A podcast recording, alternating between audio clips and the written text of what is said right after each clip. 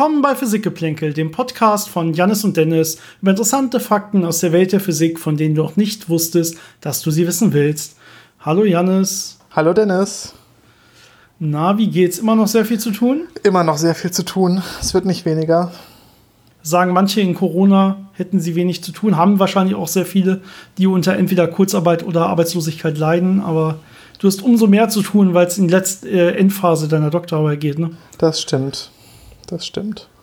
Zumindest in, der, in die experimentelle Endphase, bevor du zusammenschreibst. Ja, ich versuche ja noch diese eine Messung zu schaffen und das stellt sich natürlich heraus, dass es nicht ganz so einfach ist, wie man sich das gedacht hätte. Selbst wenn man schon ja. antizipiert, dass es nicht so einfach ist, wie man denkt, ist es trotzdem nochmal wesentlich schwerer, als man gedacht hat. Ja, um mal zu diesem, zu dem dieswöchigen Podcast zu kommen, vielleicht direkt. Ähm, wir hatten ein paar Ideen, was wir machen können. Wir haben das jetzt erstmal nach hinten verschoben. Denn ja, heute ist der dritte Zwölfte und vor zwei Tagen ist was passiert. Und wir dachten, wir widmen quasi als eine Art Nachruf diese Folge diesem Ereignis. Äh, und da können wir gleich ein bisschen, oder kannst du vielleicht gleich einfach ein bisschen was drüber erzählen, was dem, dem Arecibo Observatory oder Teleskop äh, da passiert ist. Mhm. Es wurde im Prinzip ja schon das zweite Mal zerstört, nachdem es einmal von James Bond äh, schon zerstört wurde.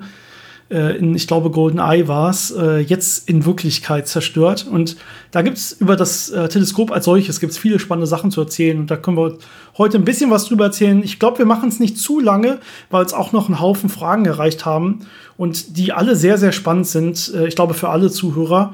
Und deswegen machen wir das dann einfach äh, hinten dran noch, reden wir noch über diese Fragen. Ähm, und ich glaube, wir wollten sogar noch über was anderes reden. Was war das nochmal? Ja, ganz kurz über die andere Neuigkeit im Moment, äh, über die Mondlandung der Chinesen. Ah, ja, genau. Und äh, diese sehr, sehr interessante äh, experimentelle äh, Durchführung, die die da vorhaben. Changi 5 ist äh, auch noch gelandet und will Mondgestein zur Erde holen. Das ist die Mission. Genau. Ich würde sagen, wir fangen einfach an in dieser Reihenfolge. Wir reden erstmal ein bisschen über Arecibo, dann ein bisschen über Changi 5 und am Ende kümmern wir uns um die spannenden Fragen unserer Zuhörer, oder? Genau. Ich glaube, wir hatten auch schon mal irgendwann Arecibo ein bisschen mit erwähnt. Ähm, ich glaube, wo wir über Planeten gesprochen haben und wie man herausgefunden hat, wie weit äh, zum Beispiel die Venus weg ist und so. Da haben wir es, glaube ich, mal angesprochen, dass es ja auf Puerto Rico ähm, dieses riesige Teleskop gibt. Ähm, Puerto Rico ist eine Insel in der Karibik so ein bisschen äh, östlicher gelegen von Kuba aus und Jamaika aus gesehen. Und äh, die gehört zu den USA, als so ein, ja, so ein bisschen so ein Territorium mit Sonderstatus. Und es ist halt eine leicht tropische Insel da, ähm, sehr hübsch mit äh, ganz viel Regenwald und ähm, sogenannten Karst-Sinklöchern, also ähm, sehr weiches Gestein, was mit der Zeit verwittert und dann so, so Sinklöcher ähm, entstehen lässt. Und das hat man halt damals genutzt in den 60er Jahren, um da ein riesiges Radioteleskop reinzubauen. Also eine riesige äh, Teleskopschüssel, 305 Meter Durchmesser. Und äh, die hat man dann halt in, ja, in so eine Art Loch im Boden, so ein kleines Tal reingesetzt, weil man da halt weniger äh, Stützstruktur braucht, als wenn man das auf ein flaches Feld stellen würde. 1000 Fuß Durchmesser sind. Das haben sich die, die Amerikaner haben sich dabei natürlich was gedacht. Natürlich Etwa 305 Meter, aber genau 1000 Fuß in äh, Freedom Units, wie die Amerikaner sagen würden. ja, und äh, das ist natürlich äh, erstmal die, die Schüssel, die äh, die Radiowellen, also es ist ein Radioteleskop und äh, diese Schüssel kann die entweder bündeln, wenn die aus dem Weltall kommen und auf den äh, Receiver, also auf die Antenne schicken, wo es dann detektiert wird. Aber das Teleskop kann natürlich auch senden. Das heißt, es hat relativ viel Leistung, die es dann über diese Schüssel reflektiert ins Weltall hinaus äh, schießen kann. Und ähm, dieses Senden und Empfangen, das äh, passiert über einen aufgehängten, äh, über eine aufgehängte Struktur die eben auch zentraler Punkt für den Schlusskampf in Golden Isle, in James Bond Film damals war. Äh, und das ist halt eine 820 Tonnen Struktur, die da an drei äh, Kabelstrukturen aufgehängt ist. Also es gibt da drei Masten drumherum und da hängt das oder hing es dran. Und diese massive Struktur ist halt ja das Kernstück und die, diese große Antenne, also diese große, diese große Schüssel, ist ja wirklich nur dafür da, äh, die Strahlung entsprechend dahin zu bringen oder von da wegzubringen und äh, in einem definierten Strahl ins Weltall hinauszuschicken. Und was jetzt passiert ist, ist, dass genau diese Struktur, die da aufgehängt war, äh, abgestürzt ist. Es hat sich schon so ein bisschen angekündigt in den letzten Monaten. Da war erst ein Kabel äh, gerissen, also ein äh, unterstützendes Kabel, das relativ wichtig war für die Stabilität, und dann noch eins. Und da hatte man schon aufgegeben, äh, mit dem Gedanken zu spielen, es zu reparieren, weil es einfach zu gefährlich war, da irgendwie ranzugehen, weil das eben so instabil wurde. Und äh, jetzt am 1. Dezember ist es dann wirklich komplett zusammengebrochen. Das heißt, die anderen Kabel sind dann auch gerissen und das ganze, die ganze Struktur ist runtergestürzt und hat da relativ viel zerstört. Vermutlich ausgelöst durch mehrere kleine Erdbeben, die dem, also dieser geschwächten Struktur dann einfach den Rest gegeben haben. Und ja, das ist jetzt das äh, etwas traurige Ende von diesem sehr, sehr interessanten Experiment, wo wir gleich nochmal ein bisschen drauf eingehen, was ist alles, was damit alles entdeckt wurde und wie wichtig das eigentlich war. Ja, das, das, die ganze Struktur bestand aus fast 40.000 von solchen Aluminiumpanelen, wenn man so will. Alle einmal zwei Meter und die mussten halt irgendwie durch dieses, durch so ein, so ein ganzes System von solchen Stahlkabeln getragen werden. Und es war offensichtlich so gebaut, dass es gereicht hat, dass wenn zwei davon reißen, dass das ganze Ding zusammenbricht. Äh, würde man wahrscheinlich heute eher so nicht mehr bauen, aber das war ja schon sehr, sehr alt. Ja, also 63 wurde es eingeweiht, das heißt, es stand schon relativ lange da. Und natürlich, wenn man äh, Stahlstrukturen hat in so einem sehr feuchten Klima, hat das natürlich noch andere äh, Nachteile, die man kompensieren kann. Aber es ist natürlich nicht so einfach, das dann wirklich ähm, so ja, ähm, zu warten, dass es wirklich äh, seine Stabilität komplett erhält über so einen langen Zeitraum. Und jetzt war es halt leider zu lange. Ja, aber es sieht so aus, als würde es zumindest äh, keine Verletzten gegeben haben. Also man ist ja rechtzeitig, hat man alles evakuiert und ja, man baut es jetzt nicht wieder auf, äh, sondern ne, man probiert jetzt einfach noch alles zu retten, was irgendwie zu retten ist. Man geht wieder rein und holt alle physikalischen Instrumente und Geräte und sowas raus, die noch irgendwie was taugen. Und den Rest lässt man erstmal so, wie es ist. Ja, auf jeden Fall äh, faszinierende Struktur, wenn man sich da mal Bilder anguckt. Also diese, dieser Antennenkomplex, der hing auch wirklich über 150 Meter über der Schüssel. Also es ist eine riesige Anlage äh, gewesen. Und das war aber auch nötig, denn ähm, damit hat man einmal eine sehr große Sammelfläche, um äh, auch sehr kleine Radiosignale aus den Weiten des Weltalls einzusammeln und zu detektieren, äh, aber eben auch die Möglichkeit, wirklich äh, starke ähm, Radiopulse hinauszuschicken. Und äh, damit hat man sehr viele Entdeckungen gemacht, wo wir jetzt mal ein bisschen drauf eingehen können, glaube ich, auf die ganze interessante Physik der letzten ja, 50 Jahre oder mehr als 50 Jahren, äh, die man damit gemacht hat. Ähm, es hat sehr viel dazu beigetragen, unser Verständnis von unserem Sonnensystem zu prägen, äh, unser Verständnis von der allgemeinen Relativitätstheorie zu erweitern und eben ganz viele spannende Sachen zu finden. Äh, man kann da zum Beispiel ganz weit zurückgucken relativ am Anfang schon, hat man damit vermessen, äh, wie schnell sich Merkur dreht. Und hat es da wesentlich besser äh, ja, vermessen können auf äh, eine Rotationsrate von 59 Tagen anstatt vorher 88 Tagen. Also es waren so die ersten Sachen, wo man schon mal äh, gemerkt hat, damit kann man einiges äh, präzise messen und äh, viele neue Erkenntnisse gewinnen. Was dann in der späteren Zeit ein sehr wichtiges Thema war, waren Pulsare.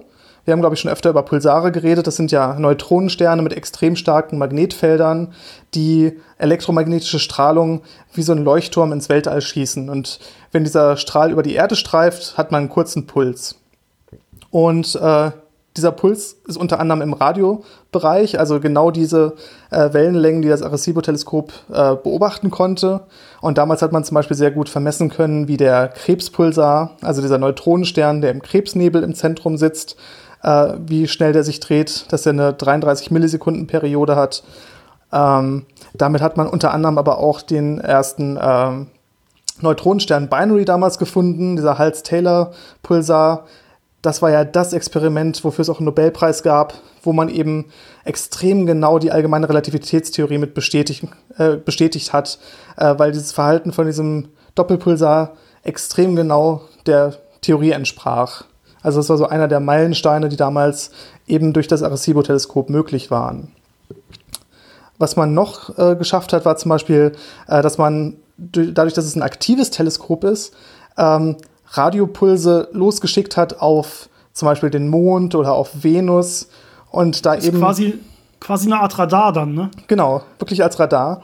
Äh, und damit die Oberfläche untersucht hat. Also geguckt hat, wie rau ist die Oberfläche, wie groß ist die Oberfläche, äh, woraus besteht die, was äh, sind da vielleicht Wolken drüber und auch wie weit weg ist diese Oberfläche. Und dadurch konnte man sehr gut Abstände im Sonnensystem messen und eben auch äh, ja, Himmelskörper vermessen und beobachten. Und zwar ja. nicht nur Planeten wie Venus oder auch Jupiter und Saturn, sondern auch teilweise kleinere Asteroiden. Also sehr spannende Forschung, äh, die man da machen konnte, um eben so Erkenntnisse zu bekommen über die Zusammensetzung der Planeten. Ja, 1980 hat man in der Tat den, den ersten Kometen überhaupt mit, mit dieser Radartechnik beobachtet. Und Ende der 80er, ich glaube 89, konnte man dann auch wirklich ein komplettes Bild eines Asteroiden wirklich zeichnen mit Hilfe dieser Radartechnik. Äh, das heißt, das, damit konnte man sehr viel machen und äh, ja, ähm, du sagtest am Anfang was über die Drehung von Merkur und so. Äh, man konnte später dann auch die, ähm, ja, die, die Eisverteilung auf den Polarregionen von Merkur sehr genau mit dieser, mit dieser Art von Radartechnik nachher vermessen. Also sehr, sehr spannend, dass man wirklich, da es auch ein, ja, ein aktives sendendes Teleskop ist, dass man diese Radartechnik für nahe Körper benutzen kann. Ja, die Sachen, die nicht mit aktivem Senden verbunden sind, waren auch sehr interessant. Zum Beispiel hat man äh, in einer Galaxie ähm, Maser-Emissionen gefunden. Äh, jetzt müssen wir noch mal kurz erklären, was ein Maser ist. Ein Maser ist ja das Mikrowellenanalog äh, zu einem Laser. Also wir haben stimulierte Emissionen von Mikrowellenstrahlung. Das heißt, wir haben Atome, die in einem angeregten Zustand sind, und zwar die meisten von denen, und die dann durch Stimulation von anderer Mikrowellenstrahlung abgeregt werden und dann eben kohärent mit dieser Mikrowellenstrahlung auch mehr Mikrowellen erzeugen. Das heißt, wie so ein Laser Licht verstärkt, verstärkt so ein Maser Mikrowellen. Und sowas kann in bestimmten Gegenden im Universum natürlich auftreten. Das heißt, äh, natürlicher Mikrowellenlaser äh, wurde da beobachtet, der halt eine sehr schön kohärente Strahlung emittiert hat. Ja, das, das L Laser steht ja für Light und Light oder Licht meint normalerweise eigentlich nur fürs Auge sichtbare Wellenlängen, obwohl man wahrscheinlich beim Laser da die Grenzen auch ein bisschen verschmieren lassen muss, denn auch Infrarotlaser und Röntgenlaser und so heißen ja eigentlich noch Laser. Man sagt dann das andere einfach davor. Beim Maser hat man sich dann entschieden, wir nennen das wirklich mal ein bisschen anders komplett. Also ist nicht ganz so ja analog überall oder oder äh, konsistent, aber es ist eigentlich immer dasselbe, es meint nur einen anderen Wellenlängenbereich. Genau. Was man auch zum Beispiel leicht vergisst, ist, dass äh, das Arecibo-Teleskop auch den ersten Exoplaneten überhaupt äh, detektiert hat. Also auch da ja, äh, war es sehr früh schon dabei, interessante Erkenntnisse zu gewinnen. Natürlich haben wir jetzt andere Methoden, wo man äh, viel, viel mehr und viel feiner Exoplaneten detektieren kann, aber das waren natürlich die ersten Schritte, die auch gezeigt haben, da ist was Interessantes, da muss man weiter hingucken. Also es hat sehr oft auch den Weg dafür geebnet, mehr Forschung in bestimmte Richtungen äh, anzutreiben. Ja, was hat man noch gemacht? Also es gab ganz viele Beobachtungen im, in unserer Galaxie von bestimmten äh, Sternsystemen, von Sternentstehungsgegenden und so. Ähm, man hat versucht, ähm, Pulsare zu nutzen, um Gravitationswellen zu detektieren, also das Timing, also die genauen Ankunftszeiten von verschiedenen Pulsaren äh, zu kombinieren, um daraus zu schließen, ob da gerade eine Gravitationswelle vorbeigezogen ist oder nicht. Ähm, das waren so ganz interessante Sachen, die man in den letzten Jahren dann probiert hat. Und ja, in, in den ja. ersten Jahren war es natürlich mitten im Kalten Krieg. Ne? Das heißt, man hat das probiert auch noch für militärische Zwecke zu benutzen. In dem Fall konnte man zum Beispiel die Signale abfangen, die ähm, ja, die Russen so aussenden und gucken, was davon zum Beispiel am Mond reflektiert wird und dann mit diesem Teleskop auffangen und dann zurückverfolgen, wo es eigentlich herkam. Das heißt, man konnte hier im Prinzip äh, sowjetisches oder russisches Radar äh, lokalisieren, wo es herkommt. Und so, das ist schon gute Technik gewesen an der Stelle. Äh, es gibt halt immer diesen, diesen militärischen Nutzen, gerade in dieser, dieser Phase in den 60er Jahren. Das stimmt natürlich. Ähm, ja, ansonsten war das Observatorium natürlich für alles, was im Radiobereich stattfand, noch benutzt worden. Zum Beispiel gibt es diese Fast Radio Bursts, also Radioausbrüche in irgendwelchen entfernten Galaxien. Da hat man auch relativ viel beobachtet, auch sich wiederholende entdeckt. Also ganz interessante Sachen gemacht und ja, sonst alles, was irgendwie mit Radiostrahlung zu tun hat äh, im Universum, hat man damit untersucht. Aber das ist auch noch nicht alles, sondern es gab noch andere interessante Anwendungen. Da hast du nur noch was angeguckt. Naja, eine Sache, unter die vielleicht wahrscheinlich viele, vor allen Dingen Sci-Fi-Freunde oder so, ähm, auch äh, Arecibo kennen, ist die sogenannte Arecibo-Message oder Arecibo-Botschaft.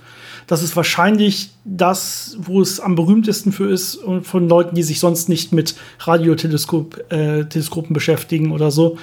Das ist diese eine Botschaft, die wir mal ja ins All geschickt haben und die im Prinzip das ganze Wissen der Menschheit, also nicht das, das Wissen über die Menschheit mehr oder weniger bündelt und damit äh, Außerirdischen sagen soll, hier, so, so sehen wir aus, so sind wir, hier und äh, sind wir zu finden, das ist unser Wissensstand. Äh, und so ein bisschen, ja, das ist im Prinzip so das, das Gegenteil vom SETI-Experiment, wo man probiert, solche Signale von Außerirdischen zu fangen. Ja, man kann das dann METI, also Messenger nennen, wenn man so will, oder ähm, das heißt, man, man äh, im Gegensatz zu Auffang, das wurde übrigens auch gemacht mit dem Arecibo-Teleskop, dass man dieses SETI-Projekt probiert hat, also Signale von, von irgendwelchen Außerirdischen zu fangen, was bisher nicht äh, geklappt hat, ist, dass man halt einmal auch selber so ein Signal gesendet hat. Ja, da hat man sich eine, eine Stelle im Prinzip im Weltraum angeguckt, wo man sagte, okay, da sind relativ viele Sterne das heißt, da ist die Chance relativ hoch, dass da vielleicht irgendwo intelligentes Leben ist. Ja, auch wenn da im Nachhinein ein bisschen Zweifel kam, weil das eine Region war, wo es in Wirklichkeit, ja, wo die Sterne nicht gerade begünstigt sind für, äh, äh dass sie wirklich ja Leben haben. Es sind im Prinzip Sterne, die zu wenig hohe Elemente haben, zu viele von den kleinen Elementen. Äh, aber es könnte durchaus sein, dass da wirklich intelligentes Leben ist. Und dementsprechend hat man einfach mal da so ein Signal hingeschickt. Und dieses Signal ist sehr, sehr spannend. Ja, man kann das, äh, das ist ja im Prinzip, man, man, man hat ein Radiosignal, äh, das hat man moduliert. Ja, und das kann man jetzt einfach binär modulieren quasi. Entweder das Ganze ist quasi an oder aus, wenn man so will, oder oben oder unten die Amplitude. Und das kann man sich dann natürlich auch hörbar zum Beispiel machen, wenn man so will. Und das könnte ich in der Tat mal ganz kurz einspielen. Ich glaube, das geht fast drei Minuten.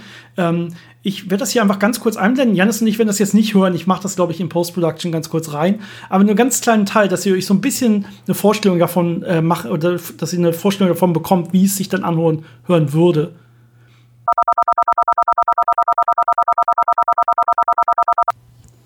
So, wie gesagt, für Janis und mich ist gerade nicht wirklich Zeit vergangen. Ähm, so würde es sich anhören, ja. Das heißt, ähm, das müsste man, wenn man das jetzt richtig aufbaut, also entweder man malt quasi einen Pixel oder man malt keinen Pixel, je nachdem, ob da gerade was war oder ob da nichts war, dann bekommt man so eine schöne, ja, so ein schönes Bild, was zum Beispiel ein Bild von einem Menschen beinhaltet und von der DNA und so. Ich kann da vielleicht gleich noch mal ein bisschen mehr zu sagen, weil es wirklich spannend ist.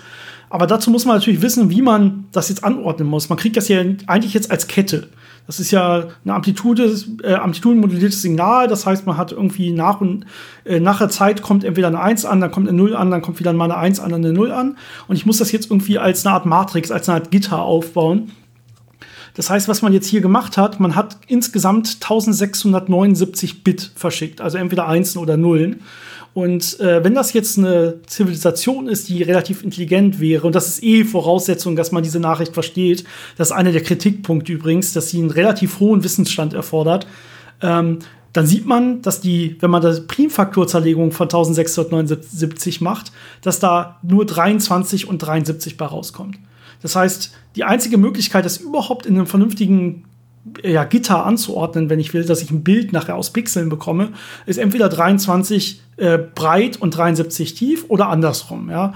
Und dann sieht man sofort, wenn man sich das beides quasi aufmalt, ja, dass die 73 breit und die 23 runter, ja, das ähm, ergibt überhaupt keine sinnvolle Darstellung. Das macht mit Absicht überhaupt keinen Sinn. Ja, und das andere, das ergibt schöne Bilder und sieht schön aus. Das heißt, hier ist die Sache, okay, wenn ich genau 1679 Bit nehme, dann müssten die eigentlich daraus schlussfolgern können, wie das Ganze nachher aufgebaut sein muss, damit ich diese schönen Bilder dann auch wirklich sehe, wenn ich mir das aufmale. Ja, und dann kann man mehr oder weniger dieses Bild jetzt runtergehen, da stehen verschiedene Sachen drin. Ähm, der erste Teil ist einfach nur, ja, die Darstellung von Zahlen, wie sie auf diesem Bild passiert. Das heißt, hier ist eine Binärdarstellung ähm, von Zahlen von 1 bis 10 ähm, die man dann nachher auch weiter verwendet hat in dem Bild. Das heißt, man hat einmal diese Binärdarstellung quasi eingeführt, um sie dann nachher auch weiter verwenden zu können. In der Hoffnung, die Außerirdischen wissen, was binäre Zahlen sind und können irgendwie damit was anfangen. Und dann hat man im zweiten Teil probiert, ähm, die wichtigsten chemischen Elemente ähm, für uns äh, mehr oder weniger aufzuzeichnen. Das heißt, man hat jetzt diese Zahlen benutzt, die wir gerade hatten, die wir eingeführt haben vorher und hat jetzt im Binärcode die Zahlen 1, 6, 7, 8 und 15 benutzt. Das heißt, das sind die Ordnungszahlen, also die Protonenanzahl der Elemente Wasserstoff, Kohlenstoff, Stickstoff, Sauerstoff und Phosphor. Und das sind im Prinzip die Elemente, aus denen unsere DNA oder DNS besteht. Ja, das heißt, hier hat man jetzt die Grundlage gegeben, äh, hat gesagt, okay, wir kennen chemische Elemente, wir wissen ungefähr den Aufbau des Periodensystems, das ist dann natürlich auch automatisch mit drin. Und wir haben jetzt eine Schreibweise dafür. Also immer die Zahl, die kommt, steht quasi jetzt automatisch für das Atom. Und deswegen konnte man jetzt im nächsten Schritt ähm, den Aufbau der Nukleotide äh, quasi darstellen. Ja, die ganzen Nukleotide, die nachher die DNS ausmachen, hat man jetzt äh, schön richtig so, wie es dann wirklich ist, eine C5, H3, N2, O2 und so weiter, konnte ich jetzt alles schön mit Hilfe dieser Zahlendarstellung, die ich vorher erklärt habe, konnte ich die jetzt auch im Binärcode einfach weitergeben. Das ist jetzt hier die Idee gewesen. Und im nächsten Schritt kann ich jetzt die Struktur der DNS zeigen. Und das hat man jetzt nicht einfach mit Zahlencodes gemacht, sondern da sieht man im Prinzip schon eine schöne Doppelhelix probiert einzuzeichnen als Bild wirklich. Also man sieht so einen schönen, schöne zwei Schwinger in dem Bild mit drin. Das ist die Doppelhelix. Und äh, zu, äh, zusätzlich hat man noch ähm, eine Zahl eingefügt, die die ungefähre Anzahl der Nukleotide des menschlichen Genoms darstellt.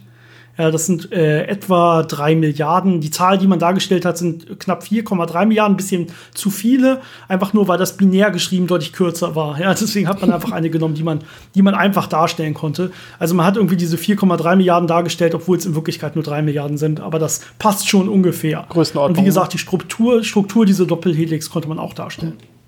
Der nächste Teil geht noch weiter. Ja. Der, Oh, der nächste Teil ähm, macht jetzt Informationen über die Menschheit. Also wie sehen die Menschen aus? Ähm, das heißt, man hat einmal einen Menschen äh, gemalt, mehr oder weniger, wirklich als Bild. Ja, dann hat man daneben einen Maßstab gemalt. Man hat so eine Art Zollstock gemalt und ähm, hat das dann, man hat, glaube ich, man hat die Zahl 14 genommen. Das ist quasi jetzt die Größe des Menschen. Und äh, wenn man die jetzt vergleicht, sieht man, okay, wir müssen die 14 multiplizieren mit der Wellenlänge der Nachricht. Die Wellenlänge Nachricht ist 12,6 Zentimeter, Radiobereich.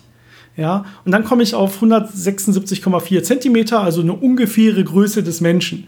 Das heißt, diese 14 soll jetzt hier nochmal ähm, quasi ein ne, Längenmaß des Menschen mit signalisieren. Das hat man auch später noch öfter gemacht. Also immer wenn es um Größen gibt, hat man diese 12,6 Zentimeter ähm, als Wellenlänge der Nachricht mehr oder weniger als Basis genommen. In der Hoffnung, die können natürlich diese Schlussfolgerung überhaupt ziehen. Wie gesagt, ein großer Kritikpunkt an der Stelle. Ich glaube nicht, dass die Menschen selber dazu in der Lage gewesen wären, 100 Jahre vorher oder so. Also man muss da wirklich schon einen sehr guten Stand äh, der Zivilisation treffen. Nachdem man dann weiß, ja, äh, wie groß ein Mensch ist und ungefähr, wie viele Menschen es ungefähr gab zu dem Zeitpunkt, ähm, 19, äh, 1974 wurde das Ganze abgeschickt. Äh, das wurde auch noch binär dargestellt, ungefähr knapp über 4 Milliarden damals. Äh, hat man dann noch was zur Erde gesagt. Das heißt, man hat dann noch probiert, das Sonnensystem darzustellen, hat mehr oder weniger die Sonne, also wirklich als Bild wieder, ja, hat die Sonne äh, dargestellt als 3 mal 3 Pixel und ähm, dann die größten Planeten hat man dann noch als 2 mal 2 Pixel und die kleinen Planeten als 1 Pixel mehr oder weniger, um zu sagen, ja, da und da. Und dann hat man den, den Pixel, der die Erde ist, da hat man direkt über den Mensch, über das Bild des Menschen gemacht oder unter das Bild des Menschen so. Ja, das heißt, man hat gesagt, okay, wir sind auf diesem Planeten und ungefähr ist so unser Sonnensystem aufgebaut. Ähm, ja, das ist äh, quasi alles beschrieben, sowohl der Mensch bis hin zu dem Planeten, wo wir leben. Der letzte Absatz ist dann, glaube ich, dieses, dieser Nachricht ist nicht ganz so wichtig. Der sagt dann noch was über den Sender, über das Teleskop, nämlich das Arecibo-Teleskop. Also wo findet man denn das überhaupt auf der Erde und wie wird das abgeschickt? Da ist so eine Schüssel zu sehen, wo man sagt, okay, also so schicken wir auf der Erde Radiosignale ab, mehr oder weniger. Ähm, ich glaube, das ist, dieser Teil ist nicht mehr ganz so wichtig letztendlich. Ähm, ja, Kritikpunkt, wie gesagt, einmal, man muss schon echt viel verstehen. Äh, man muss schon relativ hoch entwickelt sein und noch ein Gefühl haben, für, äh, um sowas überhaupt zu entschlüsseln, ähm, dass man diese Nachricht versteht. Und der zweite große Kritikpunkt kommt eher von einer anderen Richtung und das ist eventuelle Gefährlichkeiten von solchen Nachrichten. Dass man so ein bisschen Angst hat, wenn man alles über sich selber in die in das Universum hinausbläst, dass es eventuell auch außerirdische Rassen gibt, die einem nicht äh, freundlich gesonnen sind und die dann zu einem kommen, die einen ansonsten in Ruhe gelassen hätten. Ja, da gibt es auch noch relativ viele Kritikpunkte, die sagen, okay, SETI ist okay, wir können gerne beobachten, aber bitte so wenig wie möglich aussenden. Wir wollen eigentlich gar nicht in Kontakt kommen mit irgendwelchen höheren Rassen. Da steckt vor allen Dingen die Angst drin, dass das, was auf der Erde immer wieder passiert, ne, dass dann die höher entwickelte Rasse die andere auslöscht, dass das natürlich dann wahrscheinlich auch im Universum passiert und wir wollen ungern ausgelöscht werden. Beziehungsweise, das schaffen wir auch schon selber, ne? Da brauchen wir keine das, Aliens, die das. Wenn wir, nicht, wenn wir nicht extrem aufpassen, schaffen wir das eventuell auch selber, uns auszulöschen. Ja, genau. Genau, gesendet wurde das Ganze am 16. November 1974 um 1 Uhr Atlantic Standard Time. Ja, das heißt, es wurde einmal ausgesendet in diese Richtung äh, von so einem Sternhaufen und äh, das es dann auch. Also es wird jetzt nicht konstant über eine längere Zeit oder so. Das Problem ist, man hat damals die Bewegung äh, der Milchstraße selber und so noch ein bisschen falsch berechnet, falsch eingeschätzt, wenn man so will. Heute weiß man es ein bisschen besser und man hat sogar letztendlich an diesem Sternhaufen vorbei gezielt, wenn man so will. Also wenn man sich anguckt, wann das da ankommt und so und ähm, dann sieht man, ja, letztendlich wird es diesen Sternhaufen gar nicht treffen. Vielleicht trifft es irgendwo dahinter einen anderen größeren Sternhaufen, irgendwie tausend Jahre später oder so. Aber leider wird man den nicht, zumindest nicht direkt treffen. Aber die andere Schwierigkeit ist natürlich auch, dass äh, die Zivilisation natürlich auch Radioteleskope haben muss. Und die müssen ja. zu der Zeit aktiv sein und natürlich auch in die richtige Richtung gucken. Und wenn die jetzt das gleiche Problem haben, dass deren Radioteleskop gerade kaputt gegangen ist, äh, wo die Nachricht ankommt, dann werden die es natürlich auch nicht sehen. Also da gibt es natürlich auch noch ein, eine sehr große Wahrscheinlichkeit, dass es dann, selbst wenn da eine intelligente Zivilisation in der Richtung wäre, dass sie es auch nicht unbedingt empfangen würden. Ja. Ja, das war auf jeden Fall sehr interessanter Einblick in ja, so ein bisschen die Geschichte und die, die Wichtigkeit von diesem Radioteleskop. Ähm, glücklicherweise gibt es noch andere Radioteleskope in der Größe. Zum Beispiel in China gibt es ein Radioteleskop, das sogar noch ein bisschen größer ist. Aber das Besondere bei dem Arecibo war eben, dass es auch diese extreme Leistungsstärke, was das Senden angeht, hatte. Also, dass man wirklich sehr gut äh, ja, Oberflächen von Planeten zum Beispiel untersuchen konnte. Und ähm, jetzt ist die große Frage, ob man vielleicht etwas Ähnliches wieder aufbaut oder was man eben noch aus den Resten machen kann. Ja, vielleicht noch, äh, um einmal zu sagen, wie weit, wie weit das Ganze entfernt ist, äh, dieser Kugelsternhaufen, wo die Nachricht hingeschickt wurde, das hatte ich gerade nicht erwähnt und das fragen sich jetzt gerade vielleicht ganz viele. Ich habe es gerade noch mal nachgeguckt. Messier 13 heißt der oder M13 ist äh, 145 Lichtjahre entfernt. Das heißt, ja, es würde ungefähr 145 Jahre dauern, ja, äh, bis es da ist und dann noch mal 145 Jahre, wenn sie halbwegs äh, direkt was zurückschicken oder ein paar Jahre später, wenn sie ein paar Jahre brauchen würden. Ähm, das heißt, man kann irgendwie vielleicht was in 300 Jahren oder so erwarten. Das ist so die Größenordnung, die es bräuchte, wenn man dann wirklich jetzt noch am Rande dieses Kugelsternhaufens wirklich einen trifft, weil genau drauf zielen tut man ja offensichtlich nicht. Äh, wenn es irgendwas dahinter trifft, dann wird es wahrscheinlich viele tausend oder Millionen Jahre länger dauern. Sehr das wollte ich noch mal kurz einwerfen, das hatte ich gerade nicht genannt und das ist, glaube ich, eine große Frage. Wie lange dauert es denn überhaupt? Ja, jetzt haben wir die negative Nachricht der letzten Tage gehabt. Äh, dann können wir jetzt auch zur positiven Nachricht kommen. Es muss ja ein bisschen, bisschen was Nettes ja, dabei sein, Changi, nicht mal nur so negativ. Changi 5. Genau, Changi 5 äh, oder Changi 5, je nachdem, wie man es am Ende aussprechen möchte. Man kann es natürlich auch komplett auf Chinesisch aussprechen, aber das ersparen wir euch hier. Ähm, ist eine Mondmission, die äh, in China gestartet ist und äh, deren Ziel ist es, Material vom Mond auf die Erde zurückzubringen. Also wir haben ja in der Vergangenheit das schon gemacht. Äh, das waren vor allem die USA und damals noch die Sowjetunion, die bei ihren Mondmissionen Material eingesammelt haben und das mitgebracht haben. Die Apollo-Missionen haben mehrere hundert Kilo Mondgestein mitgebracht. Also da hat man immer noch relativ viele Proben, die man untersuchen kann. Äh, man hat natürlich dann noch ein paar äh, ja, Meteoriten, die aus dem Mond herausgeschlagen wurden und auf der Erde gelandet sind. Ähm, sowas kann man auch untersuchen. Aber das ist vor allem von einer Art Gestein, die relativ alt ist. Und was jetzt das Ziel ist äh, von dieser Chang'e 5 Mission ist, äh, an dem Mons Rümker zu landen. Das ist äh, ein Bereich im Ozean der Stürme, also ein sehr schöner Name. Ja. Auf der uns zugewandten Seite. Und da geht man davon aus, dass der Bereich etwas jünger ist. Das heißt, da waren noch äh, länger ähm, geologische Aktivitäten, da war länger Material, was noch nicht äh, ja, so alt, also noch nicht so lange an der Oberfläche war.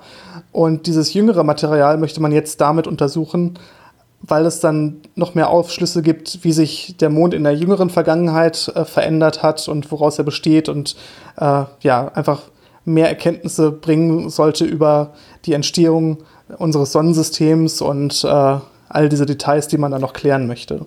Das, jetzt, das Material, was man jetzt sammelt, ist etwa 1,2 Milliarden Jahre alt und die alten Sachen, die man noch so hat, äh, die sind so zwischen drei und viereinhalb Milliarden Jahre alt, also deutlich älter. Das heißt, man kann hier eine deutliche, deutlich andere Zeit wirklich blicken, wenn man so will. Und das Ganze ist übrigens auch gerade am 1. Dezember gelandet. Also gleichzeitig zum Zusammenbruch von Arecibo ist jetzt äh, diese Mondlandung äh, passiert quasi. Was interessant dabei ist, ist, ähm, dass die Art, wie es gemacht wird, nicht die einfachste Art ist, wie man äh, Material vom Mond äh, wieder auf die Erde zurückholen könnte. Ähm, das ist extra so gemacht, weil man da nicht nur Mondproben äh, zurückbringen möchte, sondern weil das ja eine Art Testlauf ist, um Technologien und Methoden zu testen, äh, wie man Menschen auf den Mond und natürlich dann hoffentlich auch wieder sicher zurückbringt. Also das ist wirklich so angelegt wie so eine bemannte Mondmission, nur halt jetzt diesmal noch mit äh, äh, Robotern, um eben Material zurückzubringen, aber wirklich mit dem Ziel, Erfahrungen zu sammeln und Technologie zu testen, um dann eben in ein paar Jahren auch wieder äh, bemannte Mondmissionen zu machen. Und zwar diesmal dann von China aus. Äh, die USA, ich weiß gar nicht, was der letzte Stand da ist, hatten ja jetzt unter dem letzten Präsidenten schon so ein bisschen wieder angestrebt, auf den Mond zurückzukehren. Ich weiß nicht, ob das beibehalten wird oder ob man dann doch wieder sagt, nee, das bringt uns nicht so viel, das ist zu teuer.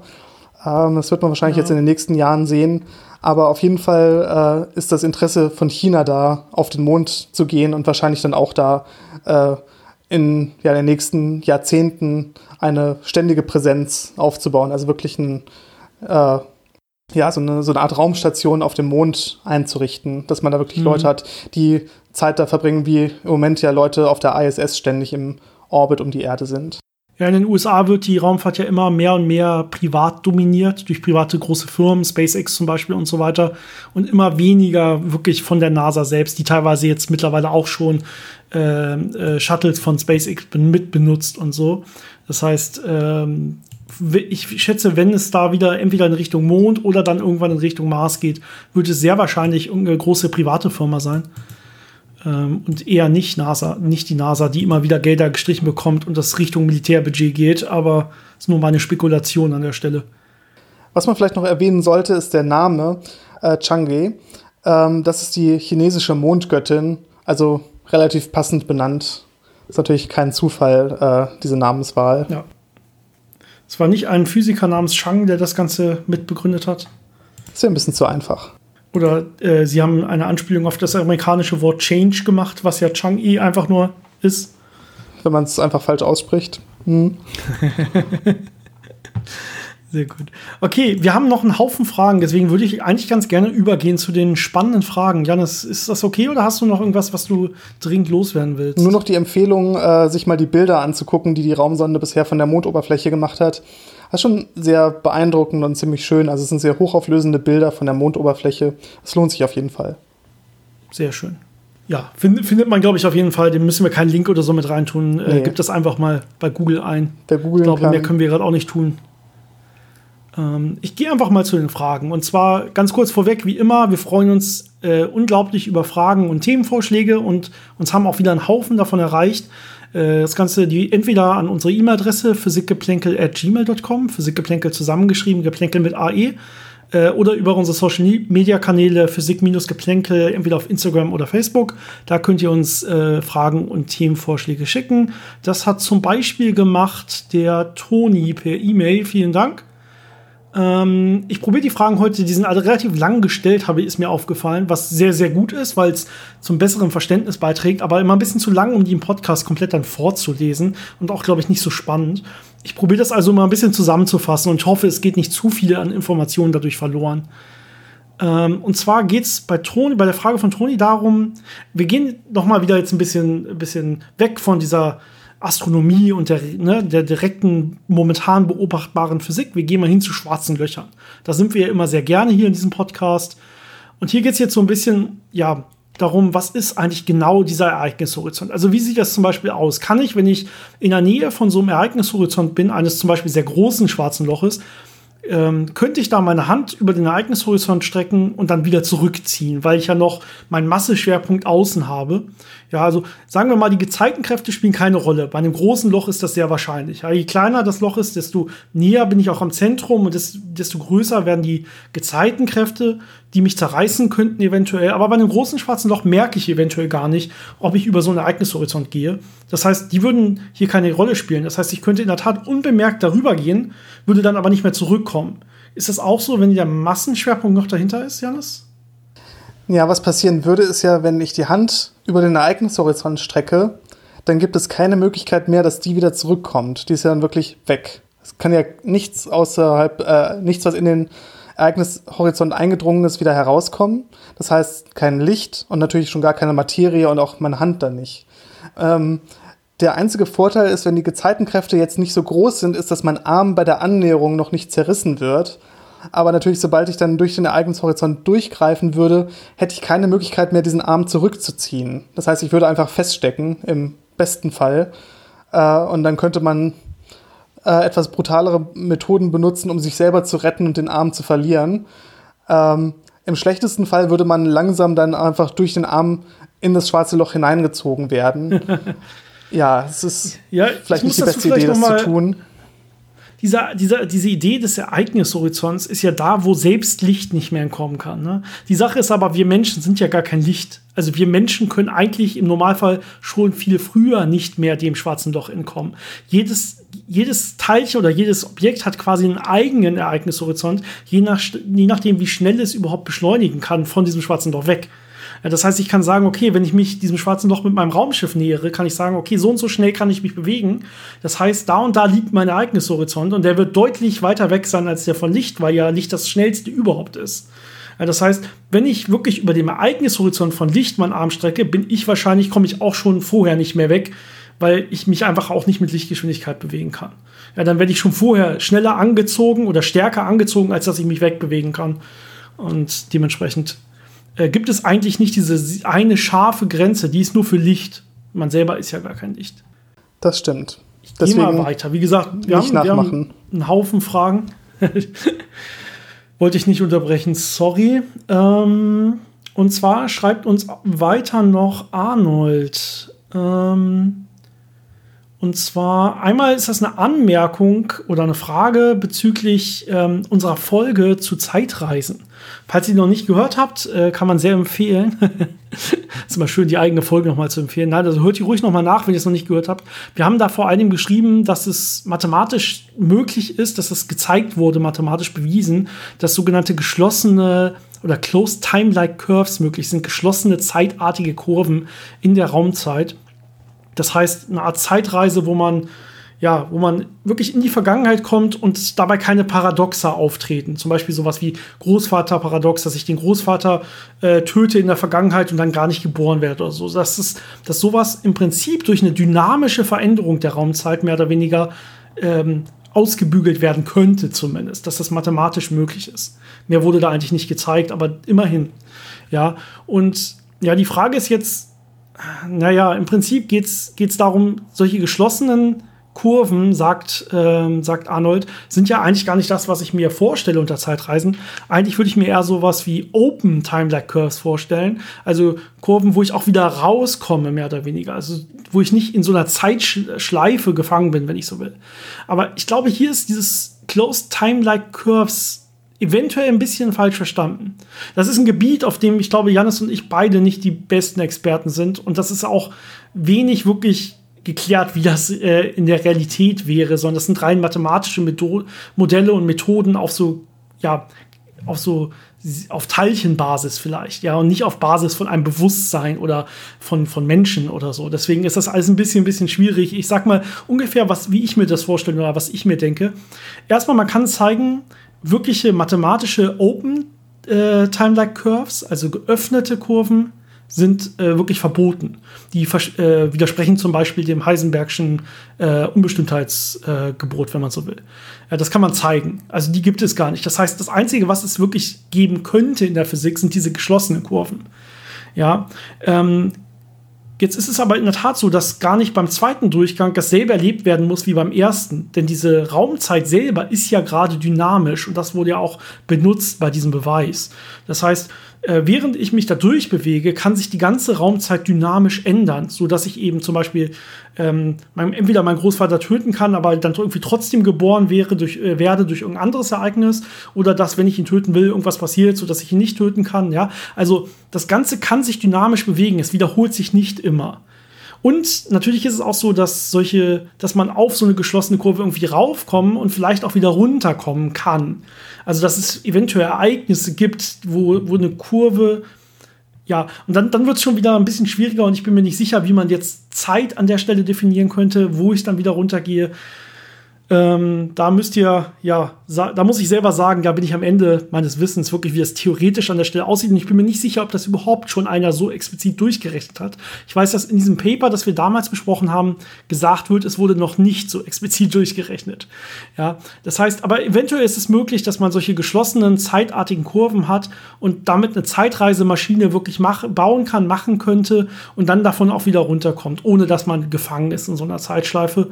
Und ähm, man könnte, man muss nicht immer dasselbe erleben, man kann dann auch eine, seine, man hat freien Willen weiterhin, den man benutzen kann. Und es werden einfach nur Paradoxa umgangen durch eine dynamische Veränderung der Raumzeit selber. Das ist so ein bisschen zumindest die Idee gewesen. Alles andere ist ziemlich, ja, äh, komplex und, und schwierig und das meiste auch noch nicht durchgerechnet. Ja, ja hast du dazu was zu sagen? Ich finde, du hast das gut beantwortet. Gehen wir doch zur nächsten Frage. ich bin mir Frage. sehr unsicher. Bin mir sehr unsicher, weil ich selber auch nicht so gut verstehe, muss ich dazu sagen. Ähm, ja, ich gehe einfach mal weiter. Ich glaube, besser wissen wir es einfach auch nicht. Tut uns leid an der Stelle. Ähm, die zweite kannst vielleicht du beantworten, weil du damals mehr erzählt hast. Es ist zwar, es geht auch um eine alte Folge. Wir haben mal eine Zuschauerfrage beantwortet zum Perlschnur-Effekt. Das ist ein Effekt, den ich sehe, wenn ich ähm, zum Beispiel in irgendeine ich sag mal, in irgendeine Lampe gucke und dann meinen Kopf ganz schnell von links nach rechts bewege und dann sehe ich so Punkte, die hinterhergezogen werden. Damals wurde das beschrieben im Auto sitzend. Wenn man, wenn es ein bisschen regnet oder so und dann gucke ich von links nach rechts, dann sehe ich beim Auto vor mir, bei den, bei den Rücklichtern, sehe ich an der Peerschnur entlang gezogen diese Lichter, diese Rücklichter aufgezogen quasi und in der Mitte am stärksten und nach außen hin schwächer werdend. Und die Frage war, was, was war das eigentlich für ein physikalischer Effekt? Und ähm, die Sache ist, wir haben ja, oder es wurde zumindest so verstanden, als hätten wir gesagt, dass das hängt auf jeden Fall damit zusammen, dass solche Lampen ja mit Wechselspannung betrieben werden. Das heißt, die werden bei irgendeiner gewissen Frequenz schwingen. Ja, und äh, diese Frequenz kann ich jetzt eventuell sehen durch verschiedene Effekte, gerade was das Auge betrifft. Und deswegen sehe ich im Prinzip wie an so einer Perlschnur nachher noch dieses, dieses Nachleuchten dieser verschiedenen Bilder, wenn ich so will. Und die eigentliche Frage, die jetzt äh, Arnold hier hat, ist, naja, aber bei Auto-LEDs ist es ja so, dass die normalerweise mit Gleichstrom laufen, gar nicht mit Wechselstrom. Wie, wie läuft denn das jetzt hier ab? Und vielleicht, bevor du antwortest, Janis, er hat nämlich gleich eine Idee, die, glaube ich, richtig ist. Er sagt, ja, die sind zwar mit Gleichstrom betrieben, aber es gibt ja die sogenannte Pulsweitenmodulation, mit der man Lampen dimmen kann. Ja, das heißt, man moduliert einfach nochmal die Leicht Leistung des Lichts, um das insgesamt zum Beispiel ein bisschen schwächer aussehen zu lassen, das Licht. Das macht man ganz gerne bei Autos. Und damit habe ich auch nachher wieder eine Frequenzmodulation auf den Lampen. Ist denn das die, die Lösung? Ich habe es ein bisschen vorweggenommen. Ja, das hast du schon beantwortet. Das ist genau die Lösung. Also ähm, LEDs arbeiten mit Gleichstrom, aber um die Helligkeit zu ändern, benutzt man halt die Tatsache, dass man sie einfach kurz anschaltet, wieder ausschaltet.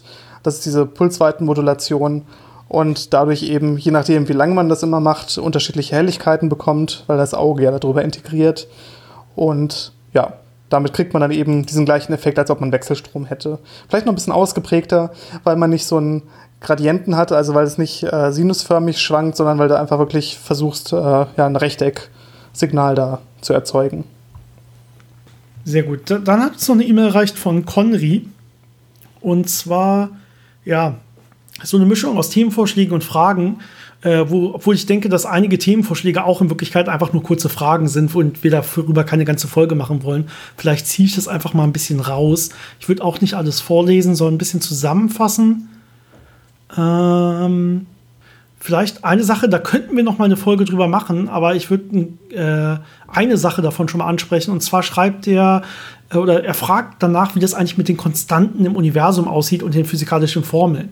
Wenn ich da jetzt zum Beispiel die Einheitensysteme wechsle, ähm, würden dann die Formeln immer noch funktionieren? Oder klappen die Formeln, die wir haben, eigentlich nur in einem Einheitensystem? Und dann fragt er dazu noch, okay, wie viele Konstanten gibt es eigentlich im Universum? Ja, weil ich habe ja diese Konstanten, die irgendwelche Einheiten haben, die stehen in den Formeln drin.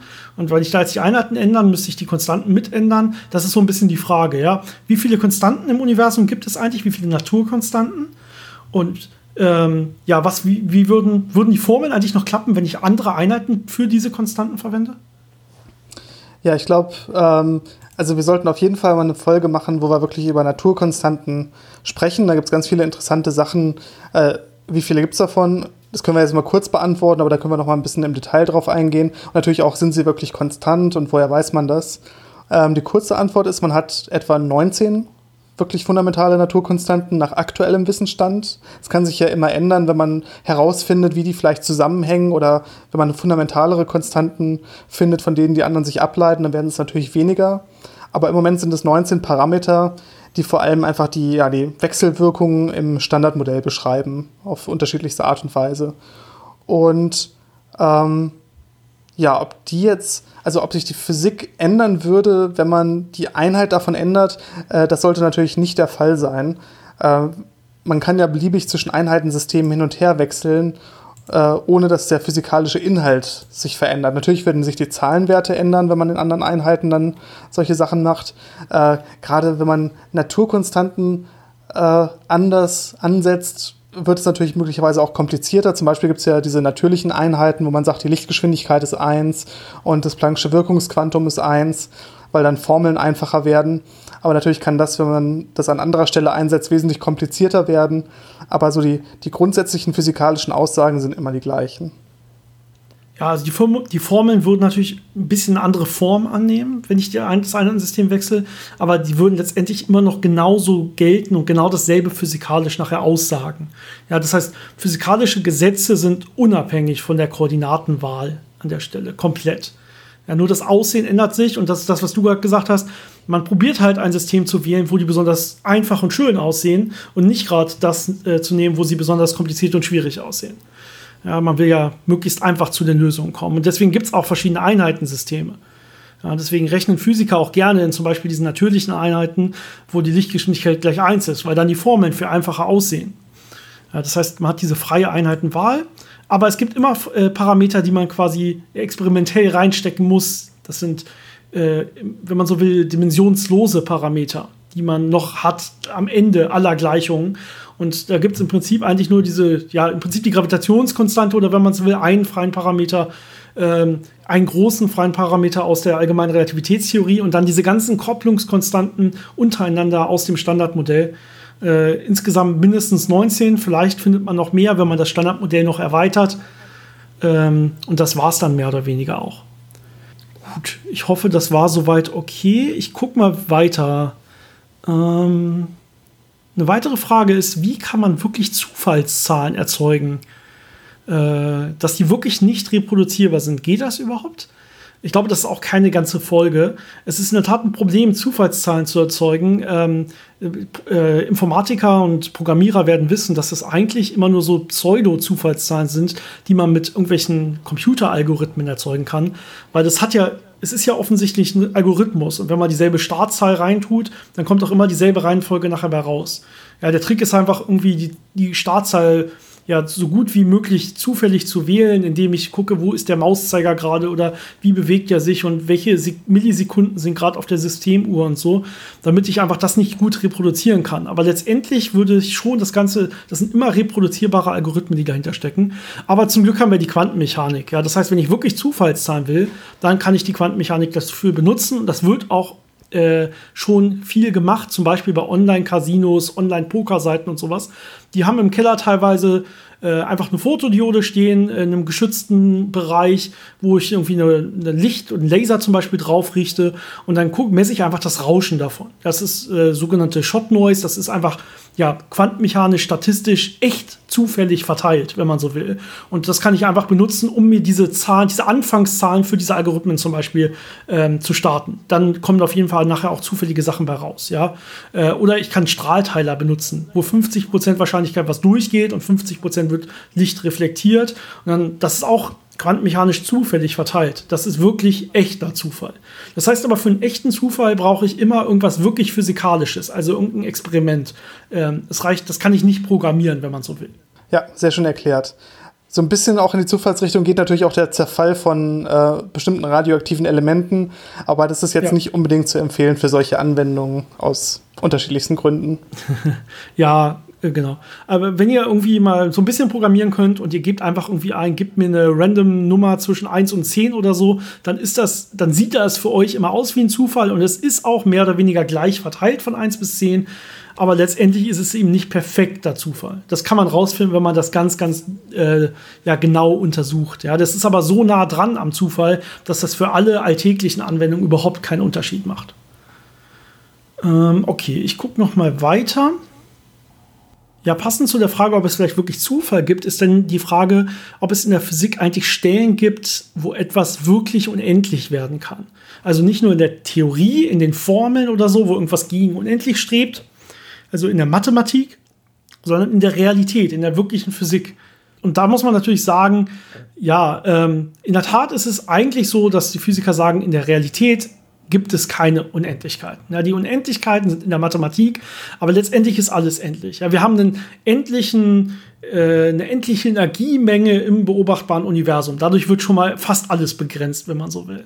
Ja, und äh, nachher gibt es äh, Grenzen. Es gibt die Plancklänge als kleinste Länge, die alles begrenzt und so weiter. Diese ganzen Unendlichkeiten in der Realität scheint es alle nicht zu geben sondern immer nur, wenn ich halt die Formeln mir in Bereiche extrapoliere, wo ich dann eben nicht mehr weiß, was da passiert oder wo diese Formeln nicht mehr gut genug gelten.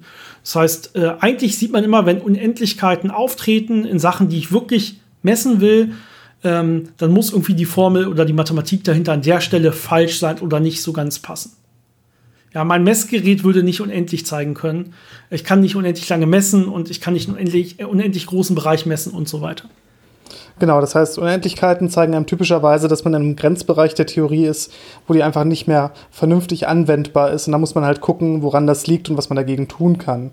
Meistens ist es dann der Fall, dass man eine bessere oder eine übergeordnete Theorie findet oder nimmt, die dann diese Unendlichkeiten nicht mehr hat oder irgendwelche Prozesse nutzt, die eben diese Unendlichkeiten ja quasi endlich machen, also äh, auf eine gewisse Art loswerden wie das zum Beispiel im Standardmodell typischerweise der Fall ist. Also das Stichwort Renommierung. Äh, da hat man dann auch Unendlichkeiten, denen man begegnet, aber es gibt dann mathematische Verfahren, damit umzugehen, um am Ende bei den physikalischen Aussagen eben nur noch endliche Werte rauszubekommen. Mhm. Er geht nochmal zurück zu den schwarzen Löchern, die ja immer sehr beliebt sind. Ähm, er sagt jetzt, äh, wie kann man überhaupt irgendwas über ein schwarzes Loch wissen? Schwarzes Loch heißt doch eigentlich, da ist ein Loch, da ist also gar nichts, wenn man so will. Das heißt, man hat keinerlei Informationen. Ja, ähm, äh, wie kann man irgendwas wissen über dieses, über ein Loch, über etwas, über, über nichts, wenn er, wenn man so will? Und das, das, da hast du vielleicht ähm, ja dieses Wort schwarzes Loch ein bisschen zu wörtlich genommen. Es ist in der Tat nicht so, dass da nichts ist, sondern das Gegenteil ist ja der Fall. Da ist sehr, sehr viel Materie auf dem Haufen. Und das hat durchaus Eigenschaften, die man theoretisch sehen kann. Es hat eine Ladung und es hat eine Masse, wenn man so will, und dementsprechend auch eine Größe, die äh, proportional zur Masse ist ähm, oder die nur von der Masse abhängt. Ja, das heißt, so ein Loch und eine Rotation kann es auch noch haben oder eine Art Spin, eine Eigendrehung. Das heißt, so ein schwarzes Loch hat durchaus Eigenschaften und ähm, dadurch wechselwirkt es zum Beispiel auch mit der Umgebung. Ja, es kann Sachen anziehen, es kann Sachen aufgrund der großen Masse vor allen Dingen um sich rotieren lassen. Ja, es wirkt natürlich als gravitativer Körper und deswegen sieht man einiges von, von so einem schwarzen Loch. Und dann schreibst du selber noch was über einen, gibt es sowas wie ein Antiloch oder so, das vielleicht sogar dann irgendwas produzieren kann. Also ein schwarzes Loch verschluckt ja Sachen. Gibt es ein Antiloch, das Strahlung ähm, ja produzieren kann? Janis, wie sieht das aus? Ja, also beobachtet hat man das noch nicht. Aber es gibt Spekulationen darüber, dass es sogenannte weiße Löcher geben könnte, ähm, die im Gegensatz zum schwarzen Loch nicht Materie quasi äh, anziehen und äh, in sich behalten, sondern die Materie zwangsläufig nach außen werfen. Und eine Idee wäre dann zum Beispiel, dass ein schwarzes Loch mit einem weißen Loch äh, gekoppelt ist. Das heißt, im schwarzen Loch verschwindet die Materie und dann irgendwann kommt sie aus dem weißen Loch halt wieder raus und äh, geht davon weg. Aber das ist eher ähm, in der Theorie möglich und Spekulation. Sowas hat man noch nicht beobachtet. Ja, ähm, wir haben, glaube ich, schon einige Folgen darüber gemacht, wie ist, das, wie ist das eigentlich mit der Information und dem Informationsparadoxon, also dass da Information verloren geht, wenn Materie ins schwarze Loch fällt. Äh, oder wird die Information eventuell sogar wieder frei durch die Hawking-Strahlung, die dann nach und nach das schwarze Loch wieder kleiner werden lässt. Ähm, ich glaube, das war einmal die Folge über Information selber, die heißt, glaube ich, so, und eine einmal auf jeden Fall über Entropie. Also wir haben schon einige Folgen, in denen wir äh, im Detail über solche Sachen dann reden. Aber die Antwort ist, wir wissen es noch nicht ganz genau, um das einmal vorwegzunehmen, wie das mit der Information wirklich aussieht, ob die das wieder hergeben oder nicht. Äh, wir hoffen, sie geben es wieder her, ähm, sodass man auch äh, global gesehen immer diese Informationserhaltung hat in der Physik. Man will ungern, dass Information verloren geht. Man weiß es aber noch nicht genau. Hier ist noch ein bisschen angewandtere Frage. Und zwar bei radioaktiver Strahlung äh, sind ja Teilchen beteiligt. Warum kann man also die verstrahlten Sachen ähm, nach einem Unfall oder so, nach einem radioaktiven Unfall, nicht einfach ja, reinigen und die, die Teilchen abwaschen und dann ist alles wieder gut? Ja, also warum geht das nicht so einfach? Oder kann man eventuell so sogar entsprechende Antistrahlung, äh, nennt er das, hinterher schicken, die das Ganze wieder ja, dann ausgleichen soll? Das Problem bei radioaktiven Unfällen ist ja, dass man radioaktive Isotope hat, die sich verteilen. Also zum Beispiel äh, radioaktive Jod-Isotope, die dann irgendwo sich anhaften. Und äh, das ist so der erste Teil. Und das kann man natürlich auf eine gewisse Art abwaschen. Also nicht, nicht alles, wenn man zum Beispiel schon verschluckt hat, ist es ein bisschen zu spät. Aber so der ganze Staub und der ganze Fallout, äh, der sich irgendwo niederlegt, das wird äh, immer weggewaschen. Das hat man zum Beispiel damals auch in Tschernobyl äh, sehr stark gemacht, dass man da eben mit, ja, mit so Reinigungslösungen alles ab, also mit so einem Schaum alles abgesprüht hat und das dann weggespült hat, dass diese ganzen radioaktiven Partikel gebunden werden und dann irgendwo weggespült werden, dass man die eben nicht auf Kleidung hat oder auf Gebäuden oder auf Straßen hat, sondern dass man die möglichst äh, ja, in, in bestimmte Bereiche gespült bekommt, um sie dann äh, zu entsorgen. Ähm, das geht einigermaßen gut, aber wie gesagt, hat natürlich seine Grenzen. Gerade wenn es dann doch in die Erde gelangt und da sich einlagert, dann kann man den Boden abtragen, um das loszuwerden, aber es wird dann immer umständlicher. Äh, die andere Geschichte, die natürlich passiert ist, wenn radioaktive Strahlung auf Materie trifft, kann sie diese auch verändern, dass sie radioaktiv wird. Das heißt, äh, es kann dabei schon zu ja, so induzierten Zerfällen kommen und dann wird Materie selbst radioaktiv, einfach durch die Präsenz von radioaktiver Strahlung. Und die wird man natürlich nicht mehr einfach so los, weil die ja nicht abgewaschen werden kann, sondern wirklich inhärent da ist. Und das ist dann dementsprechend schwieriger. Aber ja. Hm. Vielleicht noch ein Wort zur Antistrahlung. Ähm, also sowas wie Antistrahlung selber gibt es nicht. Ja, also wir haben ja zum, äh, zum Beispiel Gammastrahlung als elektromagnetische Strahlung. Es gibt jetzt nicht eine anti-elektromagnetische Strahlung oder so, wenn man so will. Ja, aber natürlich kann sich elektromagnetische Strahl, äh, Strahlung gegenseitig konstruktiv irgendwie auslöschen oder so. Ähm, aber man vernichtet so nicht einfach Energie auf lange Sicht. Äh, irgendwo bleibt die Energie dann trotzdem. Das heißt, wir haben zwar Antiteilchen, aber keine Antistrahlung. Ja, also auch Antiteilchen setzen elektromagnetische, normale elektromagnetische Strahlung frei. Man könnte natürlich irgendwie zu jedem Teilchen, was man, zu jedem Jodteilchen, was irgendwo ist, ein Anti-Jod-Teilchen schicken und die würden sich dann äh, einmal in Gammastrahlung wieder auslöschen. Erstmal hätte ich dann wieder ganz, ganz viel Strahlung und alles für ganz heiß. Das ist auch nicht das, was man so will. Und zweitens hat man gar nicht solche Mengen an Antiteilchen irgendwie. Ja, das, das geht alles nicht. Also Antistrahlung oder auch Antiteilchen, um das irgendwie, äh, um so so ein Super-GAU oder so in den Griff zu bekommen, das ist so nicht möglich an der Stelle. Ähm, eine letzte, äh, bisschen philosophischere Frage von Conry und ähm, dann gehe ich rüber zu Instagram. Ich glaube, da haben wir nur noch eine Sache. Meine ich zumindest, ich gucke gleich nochmal. Und zwar äh, fra äh, fragt er, ist eine Weltformel, die alles vereinigt, nicht per se unmöglich, da man doch als Teil eines Systems nicht über das System selber diese komplett beschreiben kann oder dieses komplett beschreiben kann? Ähm, ich habe kurz darüber nachgedacht am Anfang, als ich das Ganze gelesen habe und muss sagen, ich sehe nicht, warum nicht. Also, ich wenn ich in einem abgeschlossenen System bin, warum kann ich nicht alles über dieses System, alle Regeln in diesem System quasi rausfinden, indem ich Experimente in diesem System selber durchführe? Ich sehe nicht, dass das, un, also ich sehe zumindest nicht, dass das philosophisch unmöglich sein sollte. Ja, es kann natürlich Gründe geben, warum das unmöglich ist, aber ich sehe es zumindest erstmal nicht auf grundlegender Ebene. Ich denke durchaus, dass man alles rausfinden könnte, was in diesem System halt passiert.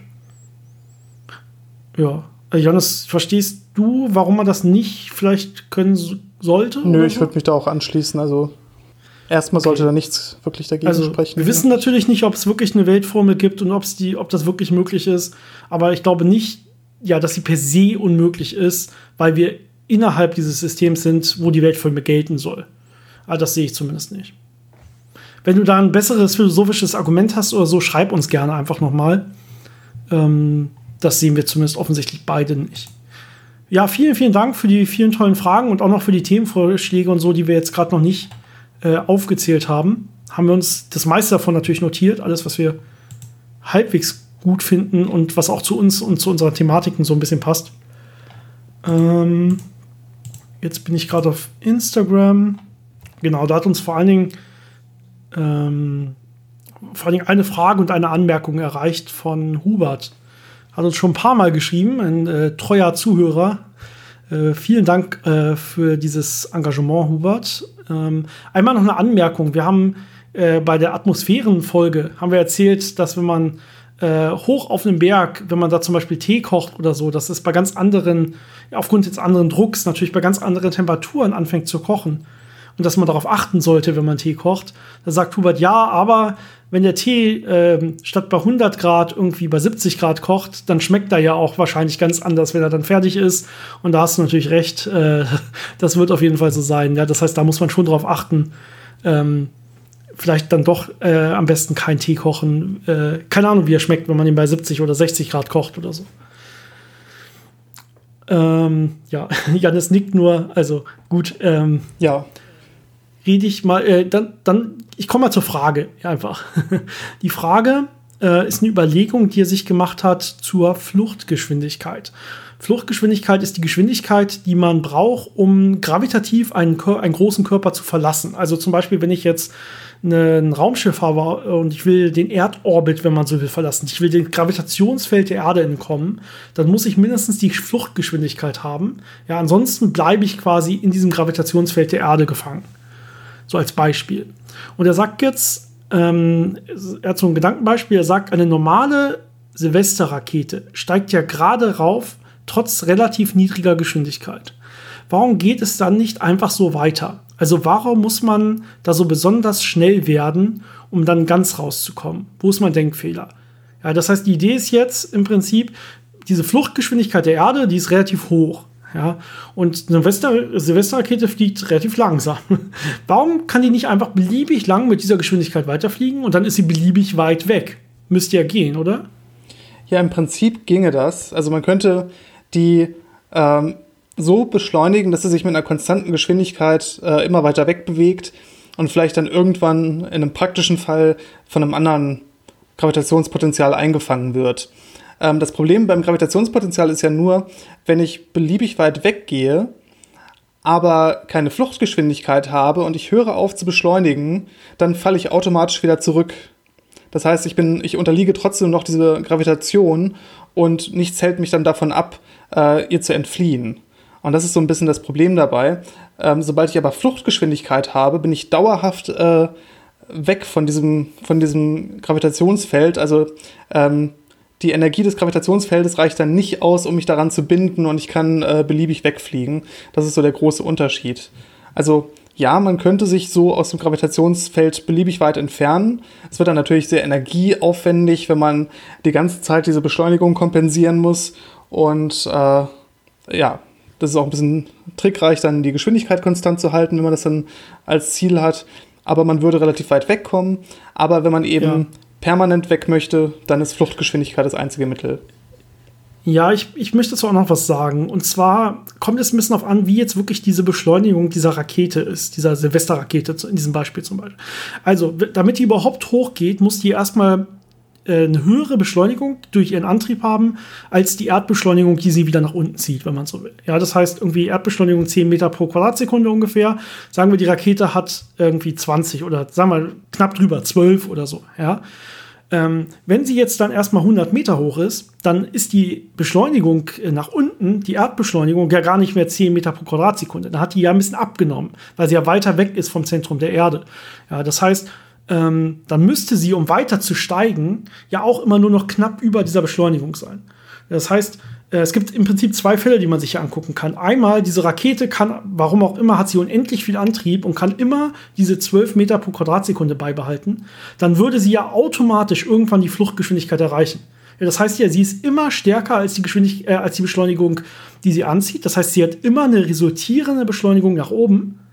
Ja, das heißt, sie würde immer mehr und mehr und mehr Geschwindigkeit aufbauen und irgendwann Fluchtgeschwindigkeit erreichen und wegfliegen. Wunderbar. Das andere Szenario, äh, dafür bräuchte man unendlich viel Treibstoff, das ist hier das einzige Problem. Ja? Das andere Szenario ist, ähm, du bist immer nur ganz knapp über der Erdanziehungskraft, über die, der, der Beschleunigung des Gravitationsfelds, äh, die dich wieder zurückholen will. Das heißt, du bist hier am Anfang vielleicht bei 12 Meter pro Quadratsekunde, in 100 Meter Höhe hat das dann abgenommen ein bisschen. Ähm, dann bist du aber, du gehst dann auch runter mit deiner eigenen Beschleunigung, damit du nicht unendlich viel Benzin brauchst quasi oder nicht zumindest Du, du willst möglichst effizient nach oben fliegen. Ja, und wenn du ganz weit draußen bist im Weltall, sodass du noch ganz wenig von dem Gravitationsfeld der Erde überhaupt spürst, hast aber immer noch keine Fluchtgeschwindigkeit, aber musst auch nur noch ganz wenig Beschleunigung reinstecken, äh, um diese ja ganz kleine Erdbeschleunigung zu kompensieren.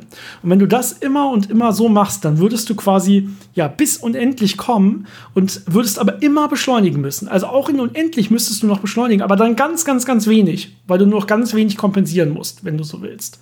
Ja, und äh, auch hier dasselbe. Wenn das immer ganz knapp über der Erdbeschleunigung ist, würdest du auch automatisch irgendwann die Fluchtgeschwindigkeit erreichen. Aber wenn das immer genau auf der Erdbeschleunigung ist, dann würdest du quasi nie die Fluchtgeschwindigkeit erreichen, aber trotzdem bis unendlich kommen.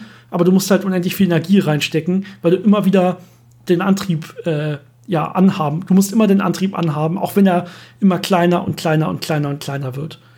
Du würdest so an der, der Grenze dieser Gravitationskurve der Erde quasi so lang äh, kraxeln, wenn man so will. Aber auf jeden Fall interessante Gedanken dazu. Ich hoffe, das war einigermaßen verständlich. Wenn nicht, schreib uns einfach nochmal, dann schreiben wir gerne einfach direkt nochmal zurück.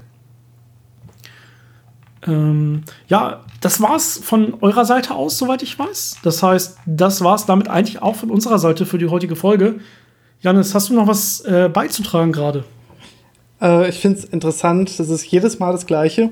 Wenn wir uns denken, okay, heute machen wir eine kurze Folge, ein leichtes, schnelles Thema, weil da noch ein paar Fragen kommen. Und am Ende kommen wir eh wieder bei einer Stunde raus. Also das ist sehr faszinierend.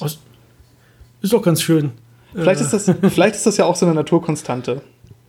Ja, ich glaube, die letzten waren sogar ein bisschen kürzer. Ich bin mir nicht ganz sicher, aber ja, du hast, du hast schon recht. ähm, aber wir freuen uns immer über viele Fragen und neue Themen. Ähm, Auf jeden ähm, Fall. Und je mehr, desto länger können wir auch die Folgen machen letztendlich oder besser auswählen, dass wir nur die richtig, richtig spannenden Fragen dran nehmen oder so ähm, und die Fragen auch ein bisschen aufteilen. Ja, also äh, schickt uns weiterhin Fragen und Themenvorschläge und ich hoffe, ihr hört uns nächste Woche wieder. Was uns am meisten hilft, ist, wenn ihr äh, was uns am meisten hilft, ist, wenn ihr den Podcast teilt, wenn ihr äh, Freunden sagt, dass ihr diesen Podcast vielleicht gut findet, also Freunden, die es auch denen es auch gefallen könnte. Ähm, und wenn ihr in euren Social Media Kanälen Folgen teilt oder so, die euch besonders gut gefallen haben, das ist wirklich das, was uns am meisten hilft. Da wären wir auch sehr, sehr, sehr dankbar. Und dann bis nächste Woche. Habt eine schöne Zeit. Ciao, ciao. Bis zum nächsten Mal.